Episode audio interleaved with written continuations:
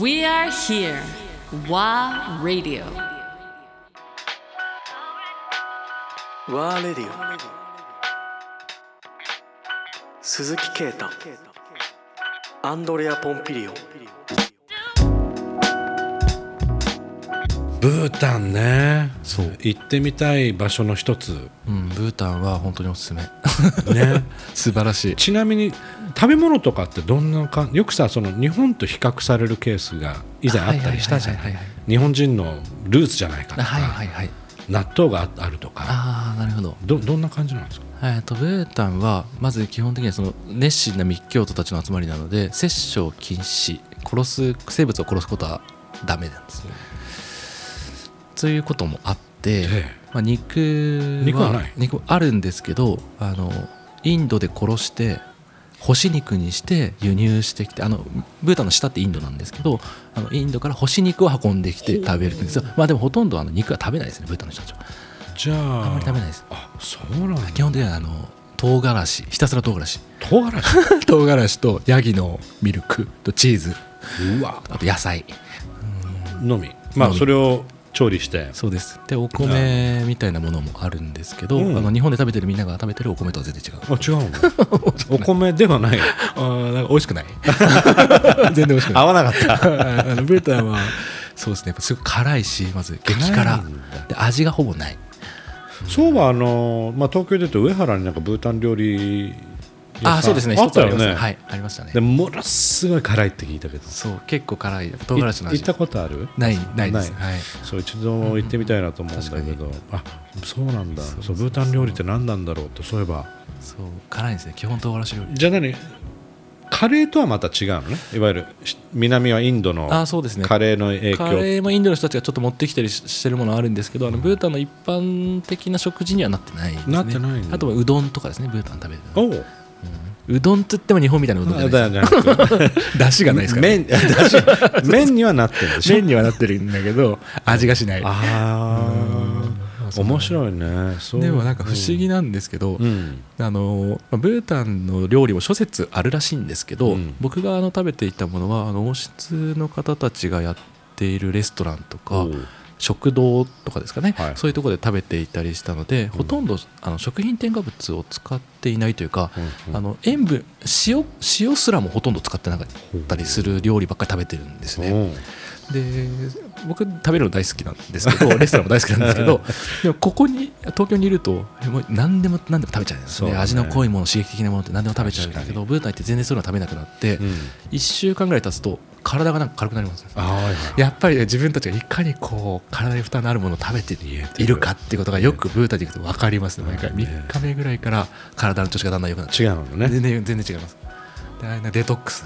デトックスしてんデトックスされる感じじがすっごいあってわいいわうん、そういうのも今の気分めにち合ゃってくるちゃだけど、うんまあ変な話今の時代に必要な そう今ライフスタイルだねそうだからなんかさっきの過去もまた未来であるっていうのはまさにそういうことだなというふうに思っていて、まあ、ブータンが過去だとは言わないんですけど、うんやっぱりそのうんあんまり進化してしすぎてないうん成熟しすぎてない、まあ、それもブータンはブータンである種一つの成熟なんですけど、んまあ、そういったものの中にやっぱりその未来を考えるヒントがいっぱいあるっていうのはそうねそういうことだなと思間って違いない、はいうんうわなんか必然的にそういうとこ行ってんだろうね そうですね間違いなく、んうんうんだからさっきの干し肉ちょっと気になったので、うんほ干し肉は観光客用なの、あいや普通のあの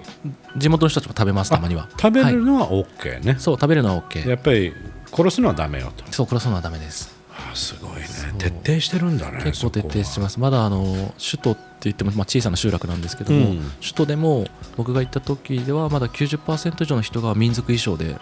日常的に暮らしているっていう状態だったんで、はいはいなんかちょっと素敵うん、すごい素敵ですよ本当に民族衣装って何絹絹で、えっ、とね絹もあるしコットンもあってそこはいろいろ格によってまた違うんですけど、あのお坊さんが一番偉い国なるほどではあるのでなるほどあのそういった中からまあいろいろ格に合わせて素材を選んでいくんですけど宿とかは、まあ、当然観光業があるっていうことでそうですいねわゆるほ我々が言うホテルっていう感じなのそれともなホテルもあります YMCA 的なあえっ、となんとアマンが3つありますえー、 あああまあそれ3つもあるのそう3つもあってでそのうちの1つはもともと王様が住んでいた、えーうわ建物をお天に貸し出して、貸し出してうんいいるっていうことも聞きましたねあのあすご天には泊まってい素敵ないのですでまああの泊まり泊まらないです泊まらないんですけど、うんたまにこう先進国の味がどうしても必要な時が来ちゃって そういう時はあのアマンでクッキー食ったりとかそう一応入ってクッキーもら ああコーヒーそうそうコーヒーってこういう味だったよねみたいなね面白いたまーに あるよね先進国との接点としてアマンを活用してまし白いねたすごい素敵でしたよねブータンのアマンもえ本当に素敵ですあのブータンのその土地の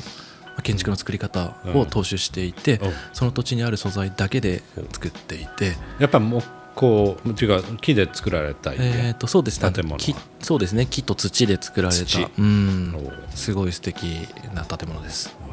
なんか想像しかできないそうそうそうしか言えないねねブータンなかなかみんな行けないから、うんルート的にだと直行便はない直行便はないので、えっと、バンコクで乗り換えるかおうインドのニューデリーで乗り換えるかおうなるほどそう結構行くの遠いし、そうかそう,、まあ、そうそういうプロジェクトも手がけたうん、まただけど行きたいと思うでしょ行きたいですねあのまあ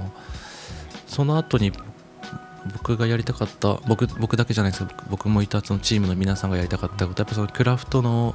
人たちが、うんまあ、残っていくためにはやっぱその派手なものを作っていくとか、うん刺激的なものを作っていくってことよりも、やっぱりその持続的に彼らがものを作れる環境を作ることだっていうことにざだんだん話としては進んでいってそのクラフトビレッジのようなうん職人さんたちがそこで自然に暮らして作ってうんでたまにあの観光客が来て、うんそこで何かあのる作ったものを買って帰れるというようなものができるとすごくいいなっていう話はあのしていてそっかでまたどないんだもんねないんですそのはいクラフトビレッそうジです的な発想であとやっぱりデザインの学校はをいやっぱりややりたいなとブータンで思ってうん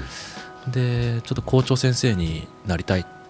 僕は言ってたんですけど、うんまあ、もし校長先生になれるんだったらまた学校はないんでしょ、別にそうあいうクラのフト美術の学校はあるんですけあどるん、だはい、美大みたいなものおが一個だけあって、あるんだ、うん、そこも見に行きましたね面白かったですけどそこに、まあ、そういうセクションというかデパートメントをそ作うりたがい作れたら面白いなと思ったり、まあ、全然違うそのクラフトビレッジの中にもう少しデザインを学べるような寺子屋みたいなものがあったおうおうおらうさらにいいなとはかいはいはいはい思ったりしてうんもしそのポジションがあの来たらもうすぐにブータンに引っ越すつもりは今も思ってます。いちいちね言ってたよね そうずっとそれを思っててもう喜ん夢でいくと喜んで いく行きそたいこまでだから影響を受けたのね、ブータンにはそうですねあのブータンっていう国も大好きになりましたねブータンの人たちも大好きだし生き方も、生き方もいいし、うんまあ、いろいろその近代化するタイミングでうん、スマートフォンが入ってきてインドからスマートフォンが入って きて、あいいのかで実際みんなユニクロが好きとか、えーなんかその、うん H&M が欲しいとかそういうことも言ってたりも、まあ、すうんる若者たちもいるんだけど、うんでも基本のなんか人間はもうちょっと素朴で、う 本当に樽を知るといん、う、うん精神を素敵だね持っているあの素敵な国だなと思って、だから教育システムがすごい成り立ってるというか、うんいわゆる人間としてのベースをちゃんと作り上げてってんだろうねそうですねもしかしたら小さい頃から、まあ、家庭でもそうなんだろそううけどですねいろんな問題はまあでもあの世界一幸せな国っていうことでブータン政府はブランディングしてしたね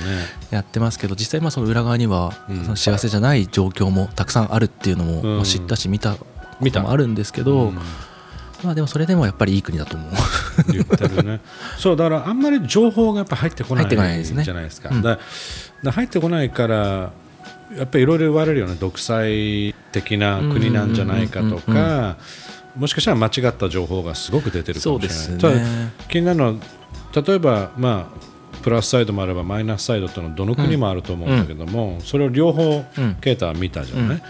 そのマイナスの部分ってどうどういうことなの例えば。そううん厳しいのいわゆるその法法律というか、まあ、自分が思ったこと見たことで、あーうんまあ、やっぱりその一つ近代化のタイミングでやっぱりあり、いろんな情報がはスマートフォンによってうんブータンの中に入入っっててくくるよる中ねで、そう近代化してるからね一気にやっぱりその近代化しようとする人たちも出てくる、まあ、あー要はそのお金例えば一つお金っていうこともそっか、やっぱりあのうおん、金に溺れていく人たちがたくさんいる欲がねそうですねうんであとはまあ、結構ブータンの人たちがそのインドと関係がすごい密接なんですねあの、うんブータンの若者たちもインドに留学する人たちも結構いて、うんあ結構そこは国境沿いはもうオープンにあす行き来できるようなそうですねはい感じ割なのとねオープンビザがあればって行いけるうよ状と態になっていてうんでまあそういう中でやっぱりインドで借金を作ってしまう人やあーまあまあそうなんだろうなまあ、お金のところでやっぱりまず一つうまくいってないということや、うんやっぱりブータンもまたあの民族うんまあ格差いろいろそうだ格差とねか格差もあります正ある直んだはいそこそこですねでそういっやっぱそういたうそののあるんだねまあ格差的なものをある種ブータン政府というのは観光でうんブランディングしてるブータンっていうのは観光でブランディングしてる国なので、うんうんやっぱりそういうものは見えないようにしていうんるまあ側面まあもそうねあると思いますそうだろうしそうまあ他にもいろいろそういうのもあるだけどそうか基本的にはいい、うんすごくいい